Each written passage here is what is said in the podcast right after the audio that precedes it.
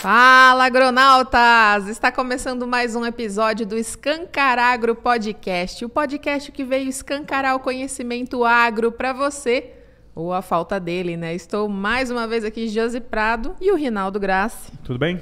Tudo bom, Rinaldo? Tudo bem, tudo bem. E hoje nós vamos falar sobre um assunto que interessa muito a quem gosta aí de inovação, de tecnologia, de administração. Daqui a pouco eu vou apresentar o nosso convidado especial de hoje. Mas antes, dois recadinhos rápidos para você que está assistindo a gente no canal do YouTube.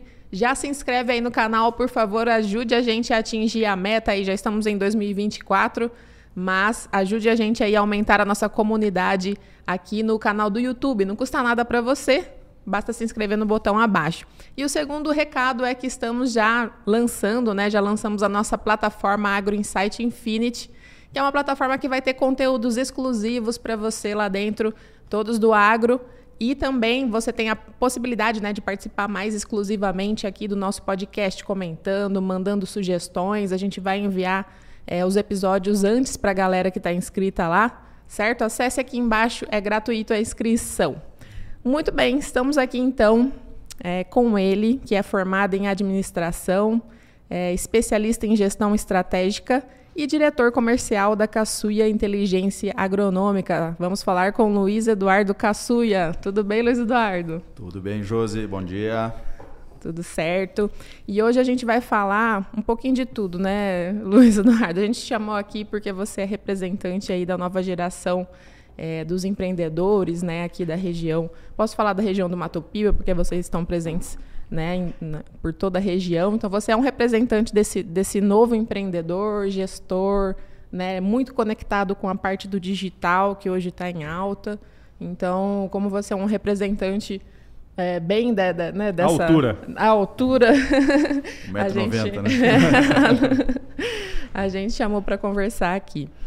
Ah, Luiz, conta um pouquinho para a gente, um pouquinho... Né, o seu, seu pai esteve aqui também, uhum. né? O Luiz Caçuia falou um pouco da história da consultoria, mas conta pra gente assim, como é que foi a virada, como é que surgiu essa conexão com o digital, essa inovação que começou. É, ele contou muito que veio muito de você também, né? Como é, como é que foi aí? Conta pra gente. Maravilha. Primeiramente, só gostaria de agradecer ao convite, Josi, Rinaldo e todos os ouvintes aí do Escancaragro. Vamos lá. É, a, a, trajetória, acho que voltando um pouquinho assim, lembro da infância, né? Sempre tive um espírito bastante empreendedor.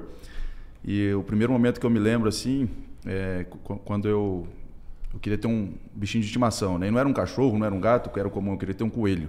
Né? Eu tinha visto um desenho que tinha um coelho e morava em São Pedro Ivaí, no interior do Paraná, cidade de 10 mil habitantes, e ninguém tinha coelho lá, né? Aí até foi fuçando, foi fuçando, pedi para minha mãe e a gente encontrou um coelho. Aí esse coelho é, era o Neck, né? Tava cuidando dele, era um macho, e um dia ele sumiu sumiu, foi embora o NEC, falei que fiquei triste, vamos ter que achar um outro coelho, né? Aí procurei um outro coelho, demos o nome de Sandy na época, era uma fêmea daí. E aí eu falei, cara, Sandy está aqui, é uma fêmea, né? Tem um amigo ali que tem um coelho macho, eu tinha um coelho bem bonito, né, branco com um olho vermelho assim. E aí pedi emprestado o coelho para ele e, e, cruzaram ali, foi, foram tendo filhotes, né? E esses filhotes eu fui vendendo para os vizinhos. Chegou ali seis meses, né? Que coelho é rápido, são dois meses ali a gestação. Seis meses, toda a vizinhança tinha coelho. As mães dos amigos todas bravas comigo porque comia as plantas do jardim tudo, fazia buraco na casa. Presente de aniversário da criançada levava um coelho. Né? coelho. E aí eu me lembro então que dessa parte da infância eu tinha, comecei a ter esse espírito empreendedor, né? Em 2015, né, fazendo um parênteses já quando entrei na empresa, na Caçua Inteligência Agronômica, na época Caçua Consultoria Agronômica, né? Estava é, já finalizando ali o processo de faculdade e falei para o Caçuia, né, para a dona Sirlei, minha mãe, né, para a diretoria, que tinha algumas possibilidades que eu enxergava de, de, de mudança no negócio. E isso foi baseado em, em de fato, estar tá vivendo o dia a dia, conversando com alguns amigos que estavam já na atividade da produção, né? É, quais eram suas dores, buscando entender o que, que a gente poderia colaborar né, com o produtor rural, que é o nosso cliente final. E aí, em 2015, nós contratamos uma empresa de Goiânia para assessorar num, num rebranding ali da, da marca, né? Foi a B300, o Anderson e o Marcos foram pessoas fundamentais nesse processo. Em 2015, nós trouxemos a visão de inteligência agronômica para a Caçuia, né? E essa visão 360 graus. onde a gente imputava né, é, um conceito de tecnologia, do digital, né, de mais controle, mais gestão, mais administração, mais dados né, para os nossos clientes. Então, a partir de 2015, ali, a Caçoia Consultoria virou, se tornou a Caçoia Inteligência Agronômica. Nós conseguimos ter essa evolução perante o mercado. Né? Então, começamos a, a, crescer não só dentro dos próprios clientes, né? melhorando e otimizando os resultados deles, mas também crescendo de região. Né? Então, a nossa atuação era exclusivamente o oeste da Bahia. Começamos a, a, a ir para o Piauí, Tocantins, Maranhão. Então, se fechou aí o Matopiba, né? Uhum. E, por fim, uma expansão para o Mato Grosso né? também. Então, Mato Grosso é um estado grande, né? Algodão, que é uma cultura que o Caçuia é referência, né? É, a nível Brasil aí, e mundo, é, crescendo bastante na região do Vale do Araguaia. Então começou a surgir algumas oportunidades. Nós fomos nos estruturando para esse crescimento, né? E sem tecnologia, sem gestão, não, não, não consegue, né? Então foi aí que, que, que, de fato a gente começou a, a viver mais isso. Uhum. Hoje vocês estão atendendo, na época ele falou, né? Já passou dos 350 mil, é, né? É, hectares. Essa, essa, safra agora, 23, 24, já está próximo dos 550 mil hectares, Nossa. né? Considerando safra e segunda safra, né? Então lá uhum. no Mato Grosso nós temos duas safras naturalmente, né? Uhum. É, primeira e segunda safra a gente chama, né? E, e, e, aqui na nossa região aqui do Matopiba, onde tem irrigado, né? Então a gente faz uhum. essa, essas, essas duas safras. E aí entra soja, milho e algodão como as principais culturas. Uhum. Hoje vocês estão entre as principais consultorias agronômicas do país, né? Eu lembro que vocês fizeram aquela apresentação. Sim. É, é a nível de, de assistência, uhum. né, tamanho de área, nós acreditamos que nós somos a maior do Brasil hoje, uhum. né, esses 550 mil hectares. E, e, de relevância também, né? visto que no, nossa equipe, os principais consultores, aí, os mais experientes, né? vamos chamar assim, eles ministram bastante palestras, treinamentos, né? mentorias agronômicas uhum. para diversos grupos né? que não são nossos clientes no modelo de consultoria, mas eles precisam e querem ter o apoio da nossa equipe para algum momento né? de capacitação para a equipe deles, uma visita técnica especial. Uhum. Então a gente tem uma relação próxima com todos esses grandes grupos do Brasil também. Seria uma Muito zona legal. de influência, né? Exatamente. Tem uma, tem, beleza, tem a consultoria, mas existe uma zona de influência Exato. que uhum. ultrapassa aí quanto? Ah, ultrapassa, se a gente somar esses grandes grupos, né? A gente fala de SLC, Bonfutura, Mage, Sheffer, Mazuti, os 2 milhões de hectares tranquilamente, né? Uhum. E, e, e, recentemente também o Caçoeiro esteve na Colômbia, né? Ministrando uma palestra lá para o pessoal é, é, que quer começar um projeto de soja, né? Então a Colômbia está vivendo um momento Nossa. bacana para a agricultura. É, a soja vai crescer muito naquela região, né? Tem um grupo brasileiro que já está investindo lá, em áreas lá também, né? E então está expandindo ali, além desse, desse cenário a nível Brasil, o cenário América do Sul aí, né? Uhum. Que legal. E eu, com certeza isso se deve a essa, essa veia, né? De vocês terem enxergado para onde a agricultura estava caminhando e, e, conseguido, né? Acompanhar, digamos assim, né? Investindo em tecnologia e tudo mais, né?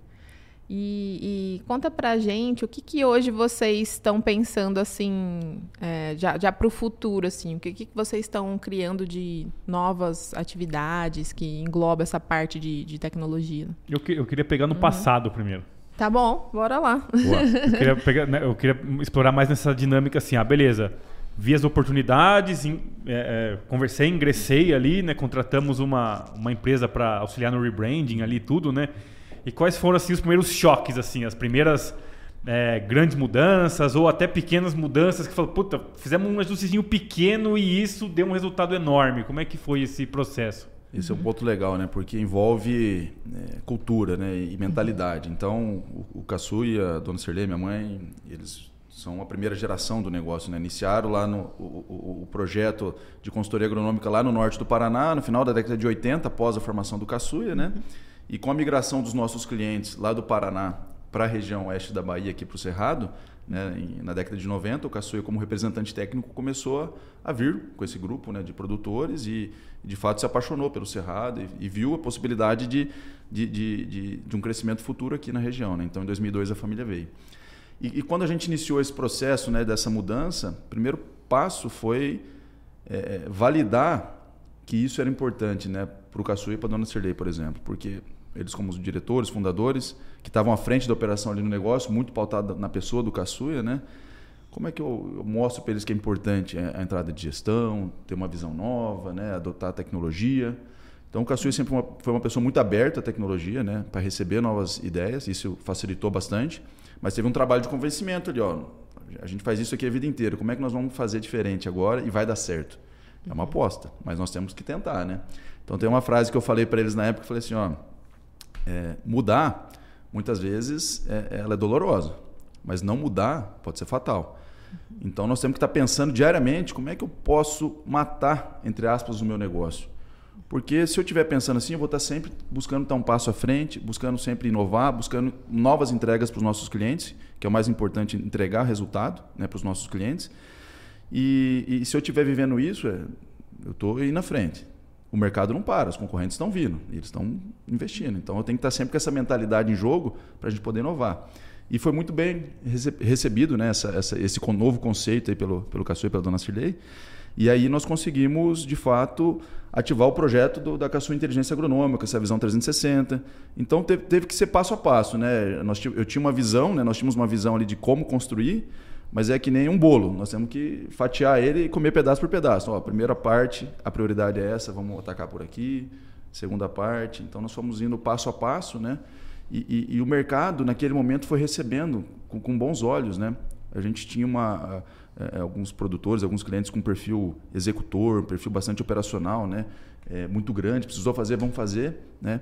Às vezes não, não se atentava tanto, não dava tanto valor à questão de controles. Né? Naquela época a gente trouxe um profissional na linha administrativa, né? com foco no, no agro, para poder ajudar esses produtores a, a, organizar as operações, a medir quanto que eu gasto de óleo diesel por operação, por hectare, como é que eu controlo o meu barracão de defensivos. Poxa, às vezes tem um cara que movimenta ali 20 milhões de dólares dentro de um barracão de defensivo. Se você não tem um controle, é muito dinheiro ali, é muita, é muita coisa rodando, né? Tem produto que vem, se você não usa, perdeu. Então, é, é, nós começamos a ir passo a passo nessa linha e o mercado estava precisando disso. Uhum. Então, foi muito bem aceito naquele momento, né? Então, é, é, nós vimos que a inovação é importante, mas ela tem que ter o time correto também, né? A gente fala hoje de muito, muito, muito é, da área biológica, né, da agricultura, tanto no solo quanto para é, aplicações de inseticidas, fungicidas. Isso já existe há muito tempo, né? Mas agora, de fato, que a turma está tá se atentando e está num time assim de, poxa, eu, eu cheguei até um teto de produtividade, estou indo bem. Parte física, química do solo, ok. Como é que eu posso saltar mais? Ah, eu tenho que ir agora para a parte biológica, que é, é esse ajuste fino ali que vai me dar um plus a mais. Então, é, esse time é muito importante né, para as grandes mudanças aí. Verdade. E, desculpa. E muito que o pessoal fala da, do aumento de custos, né? Claro, tem a parte agronômica, lógico, né? Mas passa muito pela essa coisa da gestão mesmo, né? Do controle, da, que, que é o que você falou. A, as fazendas estão nesse time de fazer esse controle justamente porque esse aumento de custo está pedindo, né? E eu não sei, é, hoje a gente ainda encontra produtor no, só no caderno. Ah, isso é mais, eu ia falar agora, isso é mais comum do que a gente imagina. É, pois é, né? A gente fala, meu Deus, que absurdo. Exatamente. A Mas é tava, uma, uma, realidade comum ainda, né? A gente estava conversando com, com o rapaz da contabilidade lá, né? E ele falou que tem grandes operações aí que o cara não tem nem o fluxo de caixa. Eu não entendo, entendeu dessas Sim. coisas aí, então. Você me pergunta, defina fluxo de caixa. É. Vou perguntar pro chat GPT, né? Mas é, tem, né? Às vezes você olha, tem, tem uma imagem de que tá. Uma, uma, existe uma imagem externa, né? Mas quando você entra, vai no interno ali, começa a fuçar ali, você vê que tem muito gap ainda nessa parte, né? Sim. E quando vocês é, foram fazer essa virada, você já tinha se formado em administração ou você é, optou por fazer? Estava finalizando, estava no último ano ali da, da universidade, né, de, de administração. Mas já com essa visão. Já, de... já com essa visão. Sempre a visão de trabalhar interno? Uhum. Exato, eu, eu, eu, via que tinha muita oportunidade internamente. Entendi. Né? Então, é, e, e, e, vinha analisando, né, durante a faculdade eu vinha analisando como é que estava o mercado da consultoria agronômica a nível Brasil. O que, que as consultorias estavam fazendo? O que, que eles entregavam? Né? Eles estão olhando para o cliente, para a dor realmente que o cliente está tendo ou não está? E aí, através de alguns amigos que são produtores rurais, da mesma faixa etária, a mesma geração, eu comecei a especular. Cara, o que, que, que dói para você hoje? O que, que você quer resolver? Qual que é o teu conflito? O que que você, qual que é o teu sonho? E aí, através desses insights, você vai construindo né, um, um background de informações. Falei, cara, tem oportunidade na mesa aqui. Acho que uhum. nós podemos nos diferenciar se a gente é, mudar realmente o nosso escopo de trabalho, adicionar algumas áreas aqui para ajudar, de fato, esse produtor a resolver a dor dele, né? Uhum. Então foi, cê, foi nessa linha. Você falou uma coisa interessante, né? Que você participa de um grupo, de uma mesma faixa etária, que é também dos, dos que estão assumindo as novas gestões e tudo mais, né? É, o que, que você percebe, assim, é, nessa, nessa geração de dificuldade de comunicação principal com os, os fundadores, digamos assim, né? Os pioneiros. Ou eu vou além, né? junto a isso, o que, que é comum entre vocês? É, qual que é a fase que está... É, é, é, comum, assim, de fato, e unânime é, é, realmente esse desafio da comunicação com a primeira geração, né? Então, é um, é um choque ali de, de, de, mentalidade, né? Vamos chamar assim. Então, a primeira geração, vamos chamar assim, dos pais que chegaram aqui, desbravaram, eles têm esse perfil desbravador, né? É, perfil corajoso. Pô, saíram de uma região que você tinha uma estabilidade, você, você sabia como é que funcionavam as coisas, muitas vezes no sul do país, no sudeste, onde é que fosse, para se desafiar numa região que você não conhecia, né? pouquíssimas informações. Cheio de incerteza. Cheio de incerteza. Então, poxa, esse pessoal aí tem que tirar o chapéu para esse espírito desbravador deles, né? para essa, essa cultura desbravadora de fato. Né? Então, é, é, você vem com uma, uma, uma, geração atual que é essa nossa, e essa segunda geração que está que, que tá vindo para o negócio, não viveu isso, né? É, não passou por esse desafio tão grande. Alguns passaram, outros não, mas enfim. É, é, esse conflito de comunicação ali, essa, essa, essa, essa barreira de comunicação é um pouco difícil, porque é natural, essa geração vem buscando ter as informações na palma da mão, vem buscando ter mais dados, vem buscando ter mais gestão, ter indicadores para tomar decisão. Enquanto essa, a primeira geração ele viveu, cara, nós temos que fazer, vamos fazer. Então, é, essa, esse alinhamento de, de, comunicação é muito importante. Né? Aí vem uma frase que, que eu vivi isso, né? eu vivi esse desafio. Né? Então, nem sempre foi flores, né? o Caçuia é muito aberto à inovação, mas teve choques de, de, de, de, de ideias ali, de, de, né? do que, que nós vamos fazer. E eu tinha claro para mim que o caminho era um, ele outro. Peraí, como é que a gente vai se alinhar nisso? Nós temos que se alinhar. Né? Então, o Caçuia falou uma frase uma vez que me marcou, e isso a gente traz para a vida, né? A gente, sempre quando tem um conflito de ideia, a gente lembra disso, né? Então, é um, é um, é um mantra nosso ali, né? Um, é, ele falou assim, ó, meu sonho, é, talvez ele tenha falado isso até no podcast, mas meu sonho é ter a idade que você tem com a experiência que eu tenho. Então, você tem que considerar a experiência de quem viveu, de quem já viveu mais que você, né? Pô, o Caçuia tem de formado é o que eu tenho de, de vida, né? De, de quando eu nasci até hoje. Então, se você souber aproveitar a experiência que eu tenho, né, com a sua juventude, com a sua inovação né, de, de jovem, é o casamento perfeito. Então a gente sempre começou a pensar, não, a Caçuia tem experiência, ele viveu isso e isso assado, o que, que nós podemos aproveitar dessa experiência e o que, que a gente pode unir com a inovação que nós estamos trazendo. Então, aí você vai criando um casamento que, que dá certo ali, um casamento perfeito. Né? Não sei se tem casamento perfeito, mas é um casamento que dá certo e sempre vai precisando de ajuste, né? sempre vai precisar de revisão, de alinhamento, mas você cria um equilíbrio.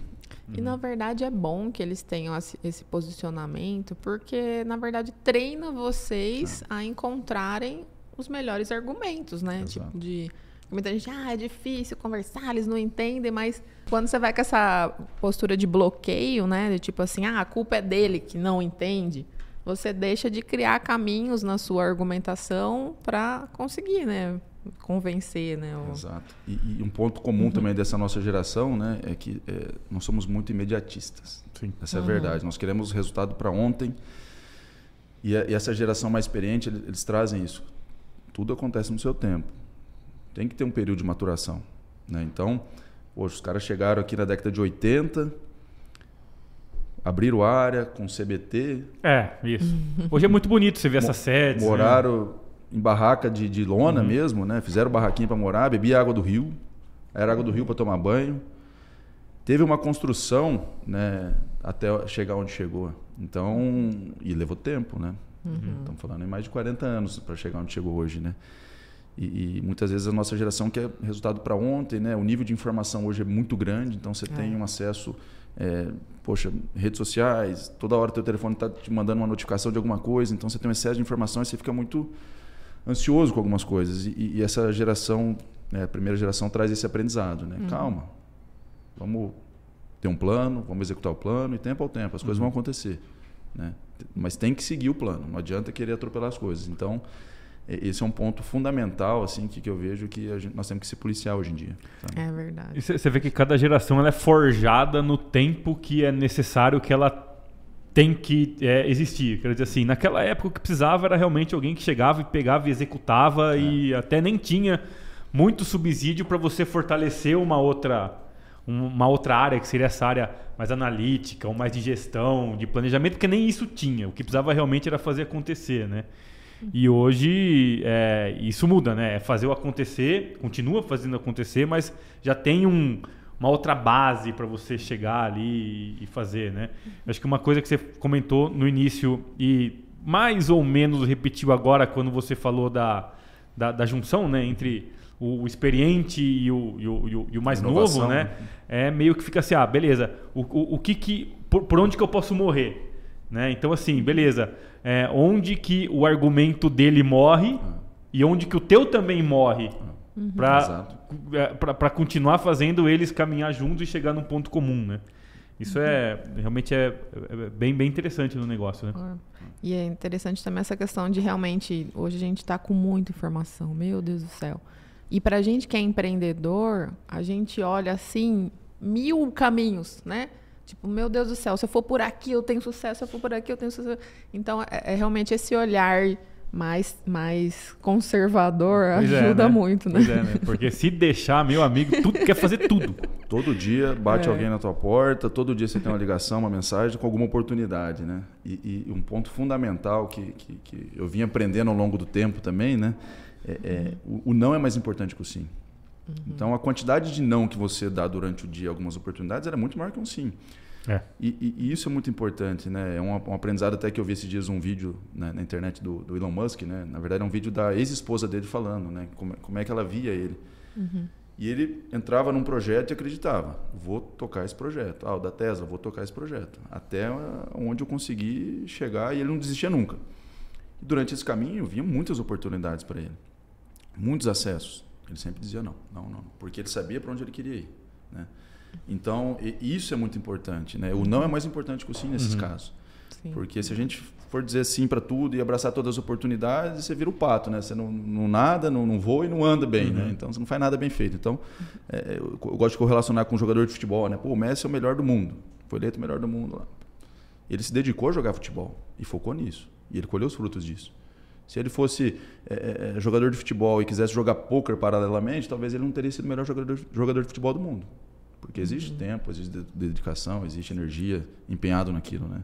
Então essa, essa é uma visão que essa geração, essa primeira geração traz que é muito importante, que nós temos que considerar. É tem um ditado que fala que para você ficar bom numa coisa são 10 mil horas investido naquilo, né? Faz a conta ah, aí, é quanto, é que, quanto é que dá 10 mil horas aí, é hora pra caramba, cara. Eu já ouvi isso. Se for dedicar 18 minutos por dia num determinado negócio para aprender alguma informação, você vai estar tá num ano dedicando 100 horas. Aí você faz Aí, a conta de 10 mil horas, olha quanto tempo você precisa treinar, né? Então... exatamente, exatamente. E tem, tem duas coisas que eu queria falar, né? A primeira é, é em relação a ainda essa questão de sucessão, né? Para saber se o pessoal é, ainda tem dificuldade, como é que tá, assim, como você sente o clima, porque todo mundo fala assim, ah, nova geração, nova geração tá vindo, e a gente sempre, sempre fica essa expectativa, quando que vai chegar essa nova geração? E ao mesmo tempo a gente vê os movimentos e tudo mais, é, e outro dia eu fui num evento que a Alessandra Zanotto, vou falar aqui porque ela falou em público lá, né, ela contou na história de sucessão com o pai dela, que ela falou que falou a primeira vez e ele se bloqueou e depois de dois anos que eles voltaram a conversar no assunto, que foi entrando, né? Como que você vê a abertura dos, dos fundadores em relação assim, já é, com o não você que você já falou, né? Sim. Mas em relação aos outros. Assim. É, esse, esse, é um movimento que de fato uhum. ele está ocorrendo, né, José? A gente fica nessa expectativa aí, mas uhum. é, hoje nós estamos vivendo já essa uhum. segunda geração entrando no negócio e atuando já no negócio. Mas ainda a palavra final, né? Quem, quem detém ainda a palavra final é a primeira geração. Então, uhum. esse pessoal está tá sendo preparado para assumir o negócio, né? É, os fundadores, eu acredito que eles enxergam é, com bons olhos, eles precisam dessa evolução, né? E, e, aqueles que eu conheço que têm uma segunda geração para tocar o negócio estão super felizes que tem. Porque uhum. tem alguns que ah, o filho foi estudar também, né? outra é, área. É, o cara tá vendo, pô, meu negócio vai continuar. É, Ele não vai parar o dia que eu não estiver mais aqui. Exato. Hum. Então tem outros que falam, pô, vou vender porque meus filhos já foram para outro país ou foram para outra área de trabalho e não querem voltar para o negócio, né, pro agronegócio. Uhum. E, e, então eles estão vendo com bons olhos, mas ao mesmo tempo é uma transição que tem é um, muito conflitos de ideias, né? Então é, uma segunda geração entra, muitas vezes não é só um filho, é um filho, uma filha, ou dois, três filhos, ou duas, três uhum. filhas, enfim.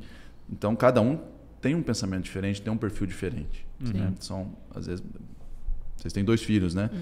São dois filhos da mesmo, do mesmo pai, da mesma mãe, da mesma criação e vão ter perfil diferente. Nós já somos tem. em três. É, você já vê desde criança que é, é diferente. Então, quando chegar lá futuramente, um vai ter uma ideia, outro vai ter outra. Um vai ter um motivador, outro vai ter outro. Como equilibrar isso? Né? Então, é muito importante hoje esses grandes grupos, essas famílias que estão passando por esse momento, se estruturarem para isso. Hoje nós temos empresas especializadas né, em, em prestar uma consultoria para, essa, para, essa, esse alinhamento da sucessão criar regras de governança muito importante para o negócio. Porque, poxa, eu, eu, eu posso estar no negócio hoje, tenho mais experiência, mas não necessariamente meu conceito vai ser o correto. Às vezes meu irmão mais novo pode vir com um conceito que vai ser melhor. E como a gente define isso? Então tem que ter uma regra de governança para definir essas questões, né? Para onde vai. E negócio é assim, não, não tem certo, não tem errado, mas você tem que sempre buscar criar um equilíbrio né, e criar as regras para ditar esse equilíbrio. Então, uhum. a melhor maneira vai ser plantar soja tal data. Ok, não, eu queria atrasar um pouco porque o clima é diferente esse ano. O que, que é certo e o que é errado? Só o futuro, só plantando e executando nós vamos saber, mas você tem que ter alguns, algum, algumas diretrizes básicas para tomar essa decisão, senão você não toma nunca. Sim, verdade. Uhum. Então, e a outra coisa, outra coisa que eu queria comentar é porque em meio a todas essas mudanças que a gente está tendo, né, a gente está, meu Deus, numa, realmente numa mudança de era que envolve todas as esferas, que envolve, enfim, a gente também vê uma, uma mudança muito grande de cultura das empresas, né? É, principalmente nesse sentido da hierarquia, da estrutura de, de comando, né, das relações ali dentro. É, você já percebeu essa mudança, assim, essa necessidade de adaptação na contratação de novos profissionais, por exemplo? Como que vocês têm se preparado para é, englobar essa nova cultura mesmo que está chegando no agro também, né? Nas empresas do agro. Perfeito. É, vem muito em, em pauta né, a questão da meritocracia, né, que se fala hoje é, o profissional ambidestro, né? não é mais um, um, o profissional ter uma, uma formação específica ali, mas ele tem uma visão ambidestra que traz essa questão da inovação com gestão, né? com, com tudo. Então, é, nós estamos vivendo, de fato, esse momento. Né?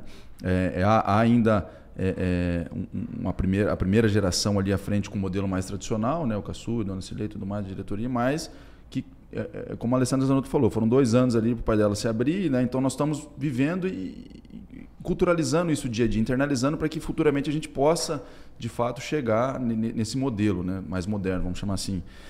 Então, na nossa visão, né, enquanto a Caçu Inteligência Agronômica, nós somos um campo fértil. O que é um campo fértil? É um campo fértil que você pode semear o que você quiser. Né? Então, nós temos muita oportunidade hoje para gerar resultado para esses produtores rurais. Né? Então, nossa missão é, de fato, colaborar com que esse cliente seja cada vez mais produtivo, mais lucrativo, porque esse cliente sendo mais produtivo, mais lucrativo, nós estamos colaborando com o desenvolvimento econômico do nosso país. Então a missão é, é, Brasil, né? grande. Melhorando esse cliente, ele indo melhor, ele evoluindo, ele, ele investindo mais, ele vai estar gerando mais emprego. Nós estamos melhorando o nosso país. Né? O papel do Brasil é fundamental na alimentação do, do perante o mundo. Né? Então nós acreditamos que a empresa ela tem que ser esse campo fértil. Nós temos oportunidades né, para gerar essas, essa, esse conceito e levar isso para o produtor rural, né, esse nosso trabalho. E, e precisamos de boas pessoas sempre, né? não, não, é, não, precisamos de pessoas, precisamos de boas pessoas sempre né, para uhum. isso. Então, nós acreditamos muito na meritocracia né, e nós queremos evoluir cada vez mais esse conceito de fato, né, uhum. para que, poxa, é, a gente possa ter profissionais internamente que vai desenvolver projetos, né, que muitas vezes não, não, não veio da diretoria ou não veio do nosso conceito, mas que pelo nosso pelo nosso espectro né, de clientes, pelo nosso background todo de, de anos de, de, experiência, a gente possa ativar isso. Então, se está em, em, linha com a missão, é isso que nós buscamos. Né? O que nós não podemos fugir, mais uma vez, é, voltando para o não e para o sim, né, para as oportunidades, uhum. é fugir da missão. Mas se está em linha com a missão, é, é, é o que é importante. Uhum. E o mundo vai caminhar para isso, né? A gente fala hoje, tá, todo mundo reclama, né, de um desafio de mão de obra. Nossa, está difícil mão é. de obra, está difícil. Todo mundo, todo setor né? não é só o Brasil, o mundo inteiro, todos os setores. E ao mesmo tempo você vê taxa de desemprego. Né? Pô, peraí, tem muita gente precisando de, de, de, de empregar pessoas e tem muita gente desempregada. Por quê? Não tá, onde, onde é que está tá, esse casamento? Né? Então eu, eu acredito muito no conceito de você criar um ambiente para receber essas pessoas. Né? Então, é, as empresas, é, aí Google, Facebook, essas Apple, né, essas empresas, grandes empresas de tecnologias do mundo trouxeram esse conceito, né, de criar um ambiente para atrair essas boas pessoas e desenvolver essas pessoas, né? capacitar e, e, e, e, fazer com que essas pessoas se desenvolvam, né? se tornem intraempreendedores dentro da empresa. Né? Esse, esse é o caminho que nós, nós enxergamos. Uhum. Mas tem que ter o mérito, você tem que fazer por onde, né? tem, tem que ter o resultado para que isso aconteça. Não é que eu vou chegar aqui e a empresa é bonita, não se tiver o resultado, se a pessoa tiver comprometida de fato, o céu é o limite, né? Uhum. É o limite. Se a gente for fazer um exercício didático aqui, né, de, de elencar quais são as principais características de, justamente dessa nova cultura uhum. ou dessa nova geração, o que, que a gente pode falar aqui? É, que normalmente as pessoas são muito mais essa questão de hierarquia, por uhum. exemplo, né? As pessoas estão muito mais na horizontal, elas não aceitam muito a cultura do manda quem uhum. Pode, obedece quem tem juízo, né? Não existe mais. É, eles querem é, mais acesso à liderança, né? Querem trabalhar com mais propósito. O que, que você elencaria mais assim de para quem não está muito antenado e está ouvindo assim? Sim, é, de, de fato esse uhum. organograma mais, ori mais horizontal ele acontece, uhum. né? É algo que acontece. E, e, tem uma métrica assim que em casos mais estratégicos um líder ele consegue liderar bem pelo menos seis pessoas né? mais que isso ele uhum. fica no limite ali porque uhum. você precisa dar atenção você precisa orientar essas pessoas precisa dar suporte para que elas se desenvolvam né então vamos pensar né um, um suporte CEO, emocional hoje exato, em dia é muito muito importante uhum. né então é, é, a, a, estruturação de um RH né algo que a gente vem buscando e é muito importante eu vejo dentro das empresas hoje porque trabalha nessa linha né, de, de, de trabalhar é, toda a gestão né, da, das pessoas, é, calendários de eventos, cultura, a questão do emocional que é muito importante. Então, uhum. é, é, cuidar das pessoas, né? Uhum. E, e, então vamos pensar né, nesse modelo. Né? Um líder consegue gerenciar bem seis pessoas né, ali. Uhum. Então eu tenho, eu sou aqui um líder, tenho seis gerentes que estão aqui abaixo de mim, eu estou conseguindo liderar bem. Esses gerentes têm seis analistas cada um. Enfim, então você vai cascateando a empresa nesse modelo, mas é, é, é, muito preciso. O que, que, o que, que eu vejo hoje? Essa questão de hierarquia, ah, sou fulano, sou ciclano, eu mando. Não. Eu acho que assim, todo mundo tem um papel muito importante na empresa. Uhum. E o grande papel do líder é desenvolver seus liderados. Né? Então, poxa, a, a, a, o CEO ali, a, parte de diretoria ali, estratégica da empresa define uma estratégia, define uma missão, e nós vamos em busca disso. Né? O resultado da tua equipe é o seu resultado. Não é você, ah, eu, ó, nós geramos aqui tanto de resultado, foi bem positivo, eu que gerei esse resultado. Não. Uhum. O resultado da sua equipe é o seu resultado. Então, o líder tem que pensar assim: é, é, é ele, ele, tem, ele não tem que mais que mandar e direcionar as pessoas, ele tem que cuidar das pessoas para que elas façam, executem bem aquela missão. Então, é um conceito que vem mudando. Né? Antigamente, o modelo tradicional, a gente via o pessoal mandando. Não, tem que fazer uhum. isso, tem que fazer isso, tem que fazer assado. Uhum. Vamos lá, vamos aqui. Não, você tem que cuidar e garantir que essas pessoas tenham suporte, subsídio para executar aquilo. É, eu, eu, eu acho que o, o, o, que tem que ficar também bem claro, pra, principalmente para quem está entrando agora né, e está ingressando né, no, no, mundo do trabalho, é que assim, por mais que tenha horizontalizado, não perdeu o aspecto vertical. É, uhum. é que talvez antigamente você tinha um, um triângulo de base curta, né? E com o topo lá em cima. E agora não, esse triângulo ele meio que ele alargou a base, né? Mas o aspecto vertical é totalmente importante. No final do dia, alguém tem que dar a palavra final. Exato. Eu é, concordo em eu concordo em gestão, em decisão, em planejamento compartilhado, mas em algum momento alguém vai ter que chegar e dar a direção, falar não, é aqui que vai. Uhum, eu acho que o pessoal tem que entender que isso não se perdeu. Não vai, no final do dia vai ter alguém ainda entre aspas mandando. Uhum, uhum. Que é, no final do dia, tem que ter alguém no guarda-chuva de uma única visão, né? É, tem que ter, tem, tem que ter, né? Vamos dizer que. E, uhum. e, e, entenda que esse cara que tá, entre aspas, mandando ou tá dando a, a, direção, entenda a responsabilidade que esse cara tem. Sim, exatamente. Né? Às vezes fala, ah, não, o cara manda, não sei o que, não sei o que lá. Cara, mas olha a responsabilidade que esse cara tem. É, é ele que tá ali totalmente responsável pela saúde do, é. do, do, do, negócio, né? Por isso que é engraçado, né? Refletindo aqui, por isso que é tão complicado mesmo essa relação de sucessão, porque justamente você está mudando a visão, cara. Cada pessoa enxerga de uma maneira. De uma maneira. Então você está mudando totalmente a visão, e por isso que tem todas essas consequências, né? É, o, o, o voltando para a tecnologia, né? O Jeff uhum. Bezos é um, é um, cara que ele diz que sai de casa de manhã para tomar três decisões durante um dia. Ele falou, não tomo mais que três decisões, só que são três decisões que vai direcionar o rumo de uma empresa de bilhões de dólares.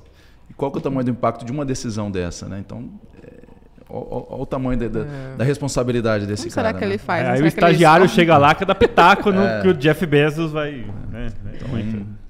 Como será? Será que ele tem uma lista assim? Ele fala, não, eu, hoje eu vou decidir essa, essa e essa. Eu, eu, eu, eu tava vendo esses dias um vídeo que é muito legal, que eu gostaria de compartilhar assim, o conceito, né? O cara falou assim: liste 10 metas que você quer fazer para os próximos 12 meses. Então, nós vamos entrar em 2024, talvez o podcast já vai estar tá sendo... Já vai estar. Tá, momento, momento oportuno das listinhas, né? É. agora, né? Então, vamos listar 10 metas. Ok. Uhum. Dessas 10 metas que você listou, que você quer fazer em 12 meses, escolha uma. Uhum. Que você vai conseguir executar em 24 horas. Essa vai ser a meta mais importante. Essa é que você tem que perseguir. Listou ela? Cria um plano de ação para ela. O que, que eu tenho que fazer para chegar nela? Todo dia você vai ter que fazer alguma coisa. Isso traz uma clareza tão grande, porque a gente vive com esse monte de informação, com esse monte de oportunidade, todo dia, meu Deus, eu tinha que resolver aqui, eu tinha que resolver. Cara, gera um estresse, um você fica esgotado, e no final do dia você vai ver, eu não estou fazendo o que era mais importante. É verdade. Depois testa. Sim. Fazem isso aí, cara, é revelador. Uhum. Não, eu já escolhi a minha meta. Eu tô até vendo os caras aí. Os caras não vai querer beber mais esse ano. Aí dia 2 tá numa ressaca desgraçada. Já ali em 24 horas ele não vai tomar nada, né? Porque ele tá, tá morto ali. Vai é. ser desse tipo aí. É. Ai, gente. Mas assim, ainda ficando nessa questão da, da geração tal, tal, tal, né? Outro dia eu vi uma coisa muito interessante, é, até na Starts, né, que saiu, que é, é, são dois movimentos que estão tá acontecendo hoje dos profissionais, né? Tanto a, as pessoas que só trabalham por propósito, então se não tiver um propósito muito claro, não engaja, não, esse cara já é funcionário, rico. nananã. É, pode ser, vamos, é. vamos, vamos conversar.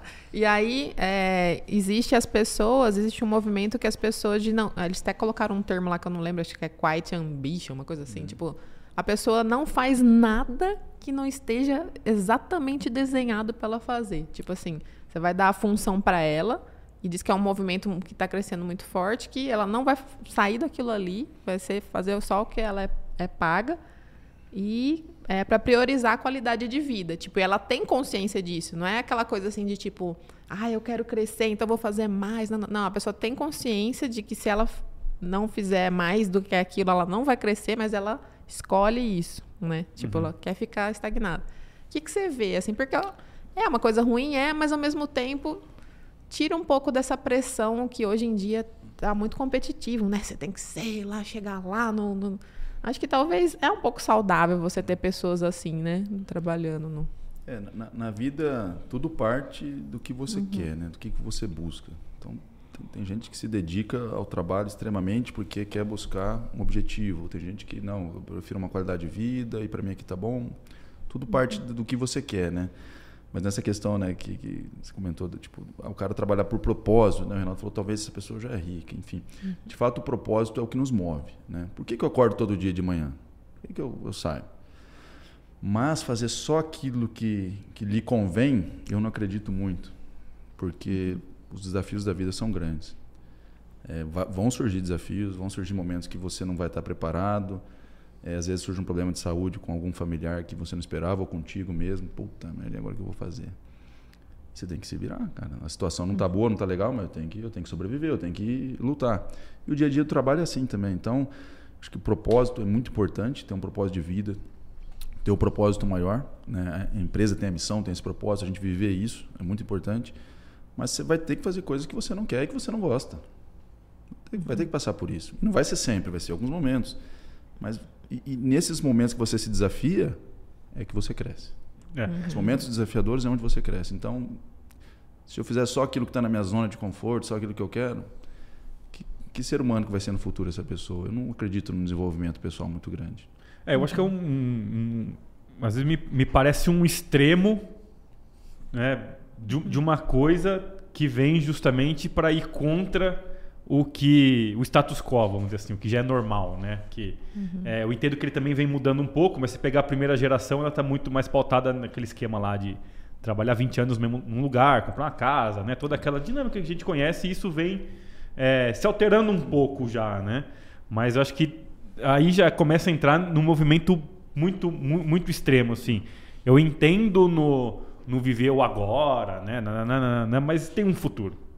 E você tem que minimamente estar tá ali se preparando para caso venha alguma diversidade dessa, você você passar para frente. Até porque assim, tem, tem, tem uma máxima lá que fala como que é, que é os homens fortes lá? Não, não, não, não é nem essa, é aquela lá que é, dinheiro, tempo e saúde dificilmente eles andam no mesmo equilíbrio ao longo da vida. É. Né? Geralmente no começo você tem uhum. muito tempo, muita saúde e pouco dinheiro, e assim uhum. vai, nananana, né? Então, é, vai chegar uma hora que se você realmente não está com uma reserva, alguma coisa, a tua força de trabalho não é mais a mesma.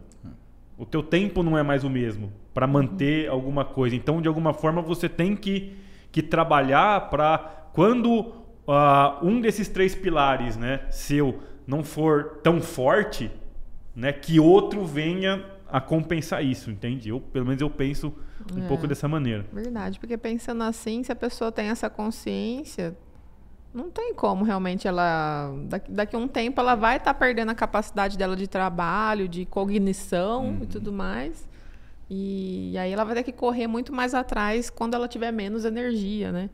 É, então, realmente, é, não é uma coisa benéfica, né? Por uhum. mais que você consiga encaixar um funcionário lá que só faz aquilo, mas faz bem, por exemplo, ah, tá bom, fica aí.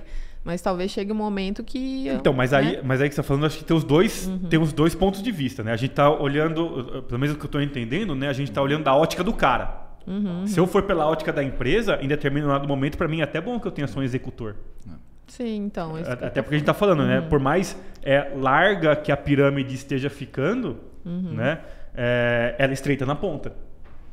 Uhum. Então você, obviamente, você vai ter é, mais liderados do que líderes. Então não tem uma proporção da quantidade de vaga, oportunidade, etc., de líderes em função de liderado. Então, em determinado momento na tua equipe, lá, se você tiver um funcionário desse, não é ruim. É, é o, o, Luiz comentou do, do, do Messi, o exemplo do futebol, que é um exemplo que eu gosto de usar muito também, uhum. né? Porque a gente fala muito o futebol, né? Ou qualquer esporte em equipe, ele traz esse conceito da individualidade aplicada num, num, num time, né? Então, assim, cara, é, você não coloca 11 Messi e ganha o jogo.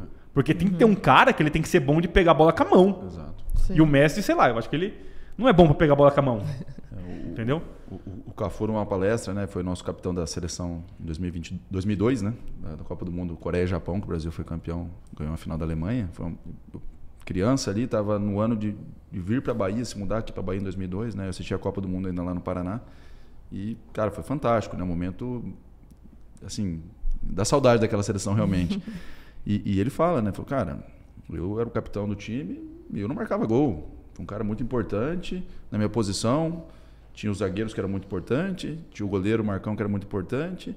Aí tinha o Ronaldo e o Rivaldo lá na frente enchendo gol. E todo mundo foi, teve a sua importância. Nenhum foi mais importante que o outro. E a gente tinha é, essa visão dentro da equipe. Cada um dentro da sua especialidade tem que fazer o melhor para o time. Acabou. Então, assim, trazendo essa questão né, de ter especialistas. Hoje você tem médico especialista, o cardiologista, o endocrinologista, né, enfim. Você tem especialidades. Eu acho que isso é bom para o profissional. O, o, que eu não, não vejo assim que é bom o ser humano só fazer aquilo que ele quer. Né? Entrar numa zona de conforto ali e falar, não, só vou fazer isso e assim, assado, acabou. Não. O cardiologista é especialista em, em, na área dele. Ele vai ter desafios que ele vai fazer que ele não quer durante o dia a dia de Sim. trabalho. Então, isso aí o ser humano tem que se desafiar, ele tem que fazer, porque o ferro se forge no fogo. E o ser humano é assim também. Com os uhum. desafios da vida, você vai criando calos, criando casca ali para superar os desafios. Né? E por mais que o cara seja especialista em coração, vamos dizer assim, o corpo humano não é só coração, né? Exato. É, Ele está lá interligado com um monte de outras coisas ali que o cara tem que.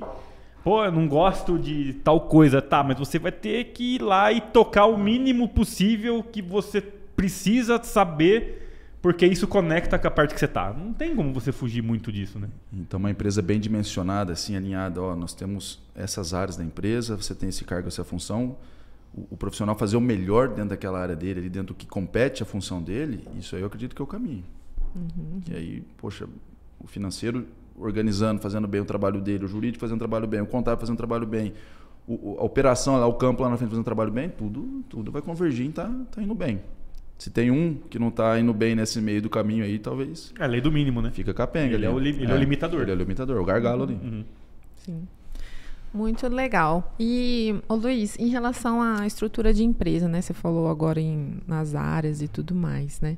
É, hoje, o que, que você diria, assim, que, que a visão que você vê que cada departamento precisa ter, né? Quais são os, os digamos assim, a, a, mudança de chave que eles têm que fazer para conseguir operar bem nesse mundo hoje, nessa nova era digital, pensando na, na, na, era da nova geração, digamos assim, né? E tudo que isso engloba. O que, que você acha que as empresas ou as propriedades rurais, de que forma que elas precisam se estruturar é, e qual que é essa virada de chave por departamento, assim, que você diria? É, esse conceito de, uhum. de setorizar a empresa, a fazenda, que seja muito bom, né? Uhum. E o que, que você tem que ter? Clareza. O que, que você precisa fazer? O que, que você precisa entregar? Né? Então, poxa, eu tenho ali um, um, setor focado em plantio. Eu tenho uma equipe aqui que ele é encarregado de plantio. Ele vai fazer toda a revisão das plantadeiras, vai fazer um alinhamento das plantadeiras, vai treinar os operadores. O plantio é um momento muito importante. Então, se eu tiver esse setor e tiver a meta desse setor, nós temos que plantar tanto por dia, com tanta de qualidade, e vai ser medido dessa forma. Você tem um alinhamento entre a equipe e você vai conseguir, você vai buscar chegar nesse resultado. Diferente de você soltar, não, tem que plantar. Vamos lá. Vai plantar, igual. Qual que é o nível de qualidade? O que, uhum. que vai dar de diferença nisso no final da safra? Pode ser milhões. É. Uhum. Então, eu enxergo que setorizar e ter esses especialistas em determinada área é, é importante, é legal.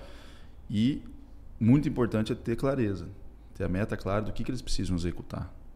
Eu acho que esse, esse, ponto da clareza que você falou ele é fundamental, assim, porque vamos pegar, vamos pegar esse caso do plantio que você falou, né? Beleza, vai ter lá o setor de produção, vamos pegar a fazenda, né? Vai ter o setor de produção, que ele vai estar tá totalmente envolvido com aquilo, então vai estar tá lá chefe de campo, agrônomo, operador, serviços gerais, vai estar tá todo mundo ali naquela, naquela operação, né? Mas os outros setores têm que entender que nesse momento aquela operação é o importante. Então, às vezes, se o administrativo puder facilitar uhum. em algum trâmite, em alguma coisa, para facilitar que tal coisa chegue ali naquela ponta da operação. O setor de compras puder chegar ali, o RH puder, né? É, traz um ganho enorme para aquela, aquela operação, porque qual que é o objetivo agora? É pegar, é plantar, plantar bem, plantar na janela tal, é render tanto por dia, é não ter tanto de parada e etc. Né? Uhum. É, eu, eu gosto também de uma, de uma coisa assim, de de ter um objetivo grande né, da empresa como um todo e até, de certa forma, indo pro, pro, pro lúdico, embora, né? É, tem aquele caso clássico lá do, do cara, dos caras que chegaram lá e perguntaram pro cara que estava varrendo o chão da NASA o que ele estava fazendo, né? E ele falou: "Não, não estou aqui varrendo o chão, estou aqui ajudando o homem a chegar na lua, né?" Então uhum. ele pegando aquele quadradinho que ele tá ali tentando fazer o melhor possível, porque aquele trabalho bem, feito vai pegar no próximo, e no próximo, e no próximo, e vai bater lá no astronauta pousando lá na, na Lua, né?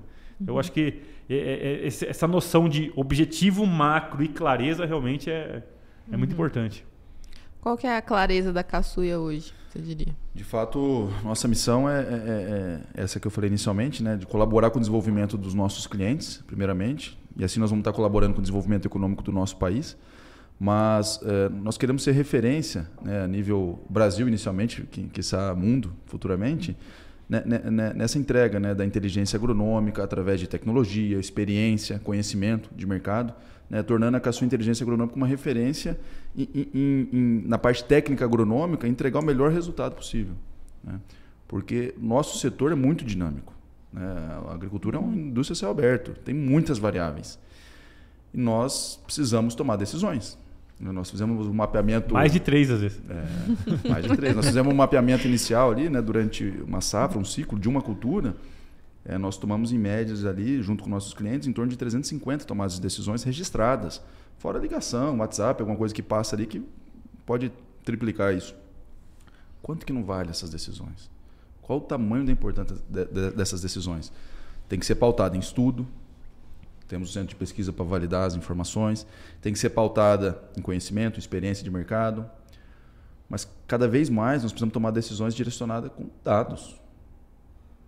E são muitas variáveis. Então, é, é, essa é a nossa missão: tornar a sua inteligência agronômica uma referência né, em tecnologia, inteligência agronômica, para ajudar o produtor rural a tomar essas decisões, ser mais produtivo. Né? Então, a gente tem um mundo que cresce, a população mundial cresce, vive mais tempo, né? demanda por alimento aumenta. Uh, a gente sabe da pressão né, eh, governamental e mundo, enfim, para limitar a abertura de área. Nós temos que ser mais produtivo com as áreas que nós temos, temos que ser mais produtivo por hectare que nós atendemos. Então, tecnologia é fundamental para isso. E, essa, e esse conceito de tomar decisões baseadas em dados vem para ajudar. Perfeito. Então, agora acho que a gente pode voltar naquela pergunta inicial, agora sim. E o que, que vocês estão planejando, assim, o que, que vocês trazem de novo, né, para ajudar da, nessa tomada de decisão? Bacana. É, de novo, né, naquela uhum. linha de como é que eu posso matar o meu negócio, qual que vai ser o próximo, o próximo uhum. passo, né? Nós, viemos conversando, Rinaldo faz parte do nosso projeto, né? Uhum. Ah, nós estamos buscando sistematizar tudo que a sua inteligência agronômica fez né, e faz hoje em dia. Então, você tem um planejamento agronômico que ele inicia né, no início do ano ali, então a safra 24, 25, em janeiro agora nós já estamos programando né, o que, que vai comprar, o que, que nós vamos plantar. Então, você já tem que estar tá direcionando essas informações, você usa uma planilha de Excel para isso, né?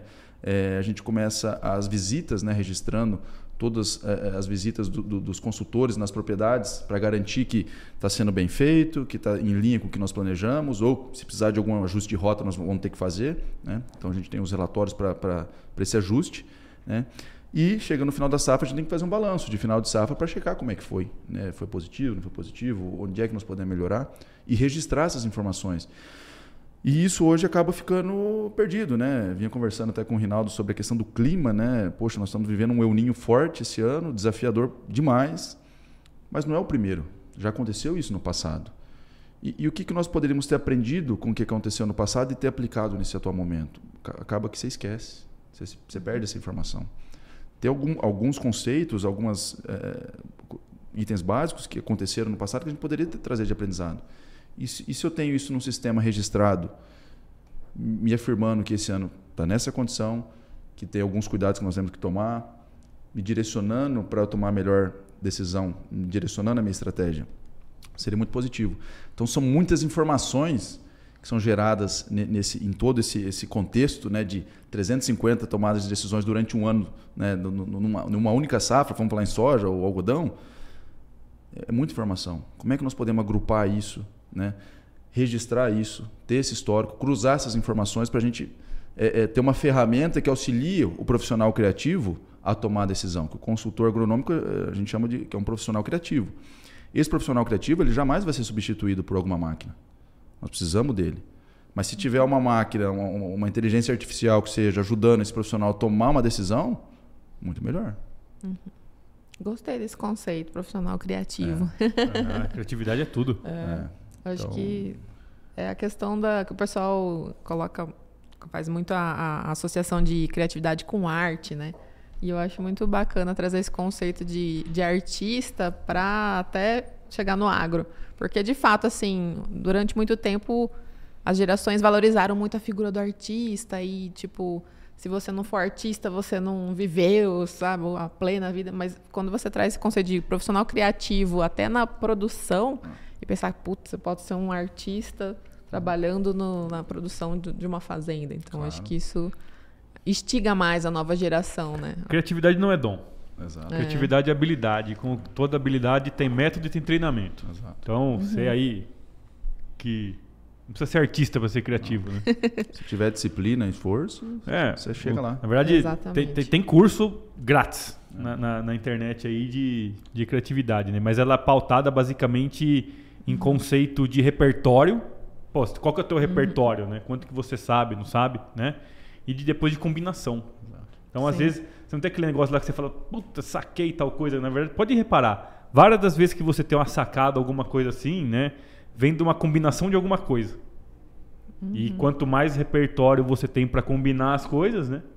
Maior a chance de você ser criativo. Então, é cara que lê, o cara que.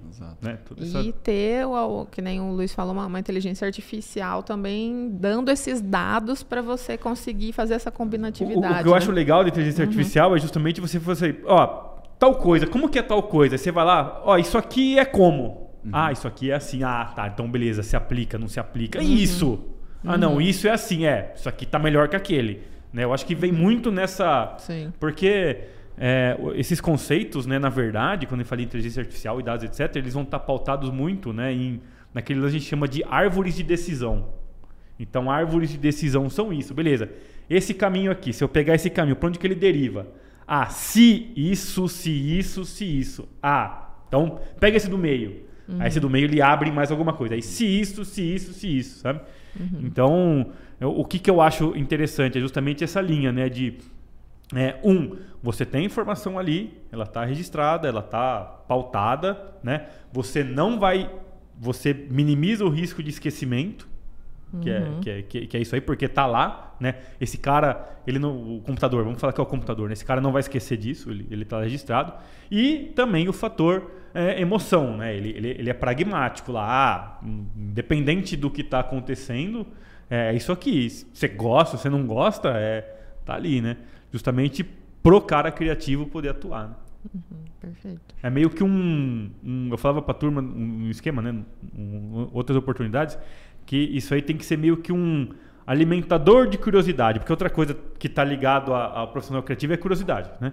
É um alimentador de curiosidade. Então, tipo assim, eu já passei por muitas vezes você, você tá lá, ah, e se, e se fizer tal coisa, o que que acontece? Aí você não tem informação. Ah, a hora que eu voltar na sede lá, a gente vê, cara, não vê.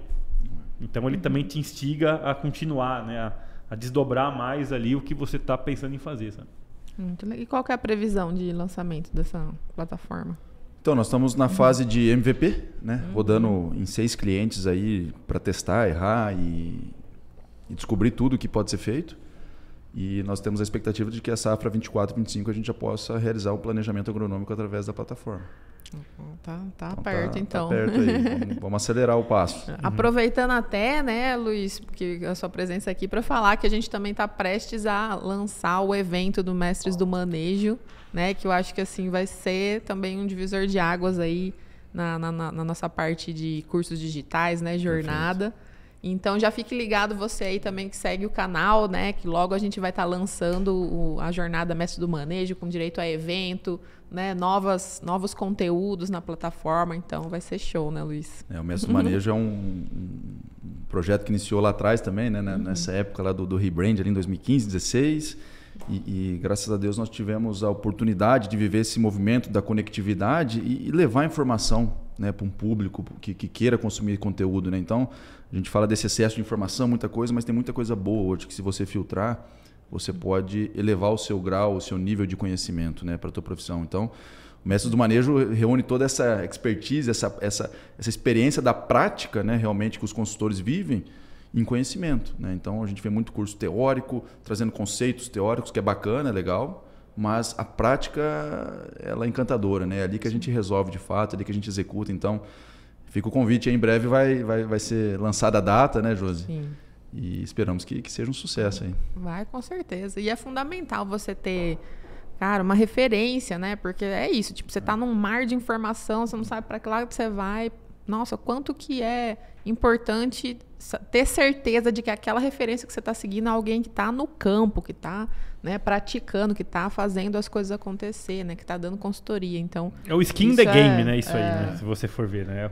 Realmente tá fazendo, né? exatamente. Exato. Skin the game. Os caras têm skin the game, então pode confiar. É. É, eu- esses dias eu vi uma informação que anualmente no Brasil se formam 70 mil agrônomos né, no Brasil. Então, imagina 70 mil pessoas no mercado, é, iniciando uma carreira, cada um com um perfil, cada um com uma especialidade né, em busca disso, mas que precisa de conhecimento, precisa de, de, de um, de, um, de uma vivência da prática. Né? E o Mestres do Manejo a gente busca que antecipe esse, esse, esse, esse momento, esse movimento dessas pessoas Encurte o entrarem no caminho, mercado. né? Exatamente. Encurte o caminho. Porque se você sabe o que, que você tem que observar no dia a dia, cara, nossa, isso- o que, que não economiza de tempo para você, né? Ter uma experiência. Putz, uma coisa é que nem nós lá chegar na fazenda, não tem nem ideia, meu Deus, não sabia nem que tinha fazenda desse tamanho. E aí você tem que construir isso. Hoje, eu penso assim, se eu tivesse a cabeça de hoje, eh, né? Que nem seu pai É. fala. É exatamente isso que eu ficava, meu Deus, eu queria ter essa hoje com- cabeça quando eu entrei na fazenda. Então, é, é exatamente traduzir essa cabeça para que a pessoa saiba exatamente o que, que ela precisa olhar para encurtar o caminho dela para ter sucesso profissional, né? É, você pode aprender muito Uhum. com, com os mais experientes, né? Já viveram, já erraram, já acertaram. Então, se você puder aprender com os erros dos outros, melhor, né? Então, mais às barato, né? Mais barato. Eles vão trazer essa, essa, essa, essa experiência para E você. é, e é essa verdadeira, na verdade, vocação do professor, né? Que Exato. muito se perdeu hoje em dia, que o pessoal fala nessa, nessa crise da educação, justamente isso, porque os professores estão deixando de ensinar aquilo que eles vivem, né? Eles Exatamente. estão É, ficando porque eles não vivem, na- né? Ou alguns, né? É, é não pode né, generalizar, obviamente. Mas muitos não vivem. É, mas muitos não. Porque na verdade virou, me- realmente, a, a educação virou um, Até um- porque chegou a um educação. pacote, é, né? Um esquema né? industrial, né? Sim. É Até que porque chegou na massa a É, educação, ela né? Então é muito mais difícil você ter instrutores para mais pessoas, né? Mas eu- o que eu acho legal desse novo mundo e, e etc. É, é- é isso, né? Tipo, é, cara, se eu tivesse meio que perdido ali os conceitos de fertilidade de solo quando o meu professor me explicou por N motivos, né? Às vezes a aula é de sexta-feira de manhã, já fica um pouco mais complicado de você assistir, né? Ou professor, não é bom, porque existe isso, tem cara, tem didáticas e didáticas, né? Meio que você perdia isso aí e você só poderia recuperar através de um outro curso presencial ou através de leitura, né? E, e às vezes não são os melhores métodos. Por exemplo, eu, eu, eu leio bastante, mas conteúdo técnico agronômico não me atrai para aprender por leitura. O que É. me atrai para leitura é outra coisa. É né? verdade. E hoje não, você, hoje você tem esse acesso, né? Hoje você consegue, ah, deixa eu entrar na internet, você tem mais essa, essa, essa possibilidade até de resgatar alguma coisa que ficou para trás ali, que em outros tempos você não teria essa oportunidade de, Sim. de ir atrás, né? Putz, isso é você falou uma verdade, cara. Como é difícil você consumir conteúdo técnico por livro. Eu- Meu Deus do céu. Então, mas isso é muito de cada pessoa. Né? Tem, Não sei tem gente que, áreas. tem gente que é tranquilo assim, Uhum. né? Ou talvez o cara Ah, mas já a adaptou, grande né? maioria. Não...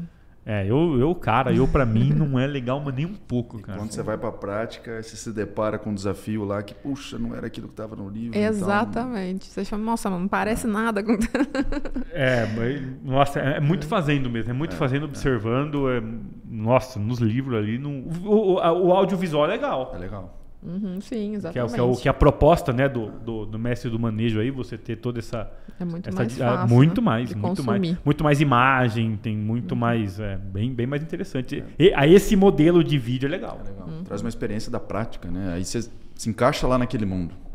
Exato. Antecipa. Luiz, a gente está chegando para o final do episódio, mas queria pegar uma parte mais descontraída, assim, Bacana. já que você é um representante aí do no- dos novos empreendedores e hoje a gente fala muito de lifestyle e Bacana. tudo, né, para ajudar. Claro que a gente te considera um profissional de alta performance, então conta pra gente assim alguns que o pessoal fala hacks, alguns hacks que você usa, como que é a sua, sua rotina aí para manter a produtividade, a energia. Bacana. Então, assim, ponto fundamental é a disciplina, né? Vamos, vamos voltar num tradicional, que se fala muito, mas faz a diferença. né? Eu gosto de ter a rotina, tenho um calendário ali que eu sigo, né? Então, os compromissos estão sempre agendados, não numa agenda, então tenho tudo ali, minha vida está ali naquela agenda, então busco seguir ri- rigorosamente, né? E, e, de fato o que é muito importante hoje assim para a produtividade, né, para no mundo de estresse, ansiedade que você vive, né, é, esporte é um ponto fundamental que eu recomendo todo mundo Qual é o realizar. seu? Meu é o tênis. Aí, ó.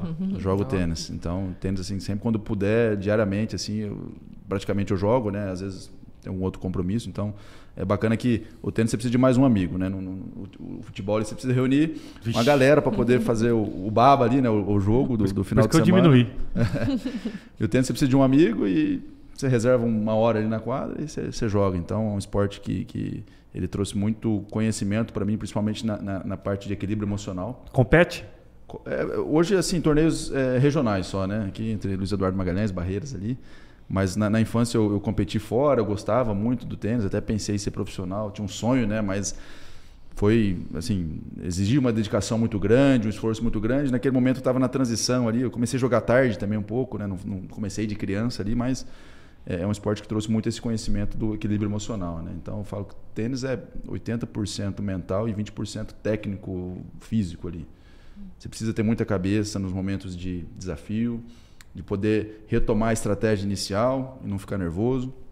Né? Então, é um esporte que me ajudou muito nesse, nesse âmbito de, de, de né, tanto físico aí do esporte como mental. Foi fantástico, né? Mas cada um tem o seu esporte favorito, aquele que se, se dá bem, qualquer um que você for fazer, né, com certeza vai te ajudar nessa rotina, nesse, nesse, dia a dia, né? Então, esporte é um ponto fundamental, essa, essa, disciplina é um ponto fundamental, sono de boa qualidade é um ponto fundamental. Eu sei que não é fácil hoje em dia, né? Muitas vezes você se depara ali com alguns problemas e você não consegue desligar, mas você não vai resolver o problema dormindo, cara. Então, tenta, tenta, tenta, naquele momento, né? Tenta dormir, tenta descansar, que no outro dia com a cabeça fresca você vai, você vai pensar melhor.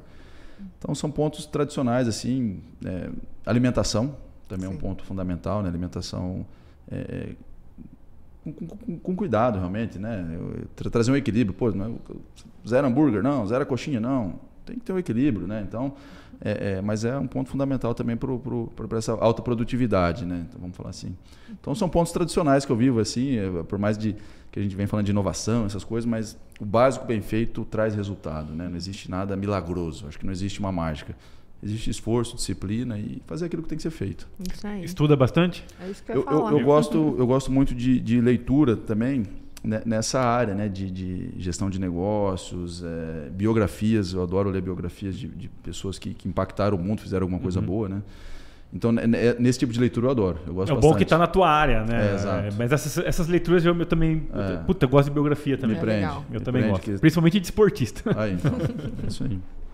Eu tenho lá um livro do, do, do, do Federer, lá depois eu vou te passar então. É? é? Nossa, dura que eu tô com uma lista de livros na frente. É. cada Quando vez você liberar, eu, essa é minha vida. E cada vez eu compro. Eu leio um, compro três. É. Leio um, compro três. É Ó, um, um, ponto interessante que eu ativei agora é o Kindle aquele uhum, uhum. Da, da, Amazon, né? Tem um, um, tabletzinho e ali você coloca todos os teus livros ali dentro e à noite ele tem a luz natural uhum. dele ali, você pode aumentar o brilho ou diminuir.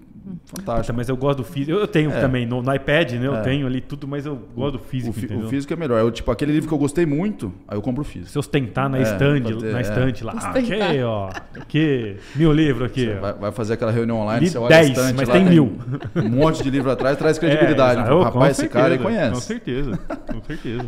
mas tá bom, pelo menos bom. ostentação de livro, né? Já. É, e, e, se perdeu muito isso, né?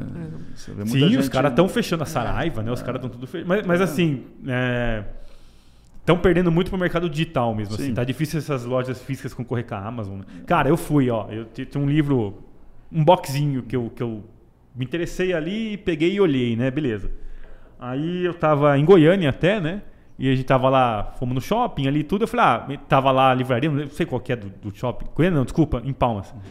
Entrei lá, falei, ah, deixa eu ver o livro ali, o, boxzinho que eu peguei, entrei ali, achei ele, olhei o valor, tudo. Eu falei, deixa eu ver aqui na Amazon quanto é que tá. Aí eu peguei, entrei, coloquei o CEP, tudo, com o frete, tudo era mais barato. Do que lá na, na Amazon do que no, é, na loja tem como, né? É. Aí, né, aquele negócio, né? Beleza, não, conta, não, né? não, vou morrer de esperar sete é, dias aí, exatamente. dez dias. E em termos de eventos, Luiz, o que, que você participa assim por ano? Eventos de atualização? Tem algum que você vai todo ano? Legal. Eu, eu, eu coloquei uma meta anual de pelo menos participar de um evento, uma imersão que seja, alguma coisa assim do tipo, para me capacitar, né? Uhum. Então, eu, eu, nos últimos anos eu participei do, dos eventos do G4 Educação, né? ficou famoso aí pelo Thales Gomes, Alfredo Soares e o Bruno Nardon, que são empresários tech, né? Dessa, dessa de startups e que tiveram bastante sucesso. E, e, e, ultimamente eu estou participando desses eventos. Eles têm algumas modalidades, né? então tem o imersão e mentoria, tem o traction. Cada um traz um conceito e um aprendizado diferente. E está sendo super bacana, principalmente pelo, pelo, pelo networking que você faz, porque ali estão empresários de diversos setores, mas que estão buscando uma melhoria também. Então você, poxa, troca uma ideia com um cara de varejo, troca uma ideia com um cara é, do agro também, troca uma ideia com um cara de logística. E, e, alguns conceitos e dores que eles estão passando são as mesmas que a sua. Algumas coisas que eles fizeram de positivo você pode aplicar no seu negócio. Então tá, tá sendo muito bacana, sabe? Eu, eu recomendo é, aquela máxima, né? Você é a média das pessoas mais próximas ali, pessoal fala de cinco pessoas que você mais convive. E isso realmente é fato, né? Você está se relacionando com boas pessoas, com pessoas que estão pensando à frente, que querem evoluir, você vai internalizando isso também para você. Então é, é, são pontos fundamentais, assim, sabe? Eu recomendo super esses eventos, né? Tem hoje tem inúmeras é, escolas de educação nesse sentido, né? Que que está nesse apelo do empresarial moderno e tudo mais. Tem, tem que escolher aquela que você se sente mais confortável, que você se identifica mais, mas faz a diferença, principalmente para abrir a mentalidade. Né? Para abrir a mentalidade. Às vezes a gente fica no dia a dia, na correria, na operação. O pessoal fala, empresário bombeiro, né? Tá todo dia apagando incêndio, fogo. E você não vive um, um mundo diferente. E se você não, não, não, for lá e participar e viver, enxergar isso, você não vai ter esse conceito. Como é que você vai absorver essa informação? Tem que ir lá viver. É então são pontos que, que, que tá bem bacana, assim, sabe? Ano que vem vamos ver qual que eu, qual que eu vou. Eu não, não defini ainda, mas alguma coisa vai, vai ter que ser feita. Isso é certo. Um, um por ano, pelo menos, tem, tem que ser uhum. feito. Legal. Muito bom. Apesar de ser dicas tradicionais, talvez seja porque a gente também gosta de consumir esse tipo de conteúdo, eu vejo que tem muita gente ainda que precisa fazer esse básico, então é importante, né, servir de exemplo aí, né? E então vamos lá, estamos partindo para o final do episódio e antes de terminar a gente faz aquela famosa sequência espinhosa, né? Não sei se você já ouviu falar, Vixe. mas a gente elencou os principais temas mais polêmicos da mídia aí, né, que envolve o agro. E a gente pede para o nosso convidado falar uma palavra que vem à cabeça, ou então uma pequena frase, ou se quiser pular, não quiser responder, fica à vontade, tá bom? Vamos lá. Vamos lá. Sequência espinhosa com o Luiz Eduardo. Desmatamento. Ah, pressão. Uhum. Pressão externa. Terra indígena. É, subutilizada. Reforma agrária. É, precisa ser melhor trabalhado, um conceito que precisa ser melhor trabalhado, principalmente no Brasil. Uhum. MST. É, de fato, é, é, um projeto que não tem sentido, né? O que eu poderia dizer uma palavra? Eu pensando na palavra meio drástica aqui, mas não vou falar. mas MST é, tem, tem, tem que ter regras. Tem que ter regras e estão muito soltos. Sem, sem, sem trazer algo que agrega, né? Você vê que o conceito deles é só degradar de fato. Fazendas verticais. Vai crescer bastante, principalmente em grandes cidades, né? em grandes metrópoles, pequenas culturas ali, você já vê bastante é, produções de alface, né? Em, em, verticais que você fala. Sim, essa realmente. Tá, tipo, um, um, espaço ali de um prédio você pode Isso. otimizar. Uhum. Ah, vai crescer. Isso aí, aproveitar o espaço, né? Com, com, com, com mais. Imagina, você mora do lado, você mora do lado de um prédio de porco. É. Na China já tem. Na China co, é Contra o vento ali, o vento é. bate bem de lá para cá. Nossa senhora. Deve ser bom, hein? Esse tem que ser longe. Inteligência artificial futuro. Estamos já vivendo, mas nós estamos na, no comecinho dela. Tem muita coisa para acontecer ainda, mas vai, vai fazer parte da nossa vida. Uhum. É, mudanças climáticas. Cíclico. É natural. O mundo, eu não acredito em efeito estufa, aquecimento, essas coisas. O mundo é o mundo e, e, e ele vai se regular sempre, sabe? É, pressão internacional. Ruim. É, a gente vê o Brasil seguindo um caminho muito correto, né, principalmente com essa questão de desmatamento e reservas, né, APPs, reservas ambientais. Muito correto, né? E o restante do mundo já degradou tudo. O pessoal lá já, já, já, já fez o que tinha que ser feito e agora quer colocar uma pressão em cima do nosso país, né? Então, acho que assim é um ponto muito importante de se considerar né, fazer as coisas corretas e o Brasil vem fazendo correto. Então, manter isso está bom. Não, não precisa né, ser, ser, tão drástico que eles estão colocando a pressão. Uma vez eu fui na Alemanha, só compartilhando, né, aí uhum. fui visitar um produtor lá e ele plantava até na beira do rio, assim, até na beira do rio estava plantando. Nossa. Ô, louco, mas que você planta até na beira do rio? Aí o cara ainda foi sarcástico, ele falou, é porque no rio não dá para plantar. E aí, tipo assim, aí.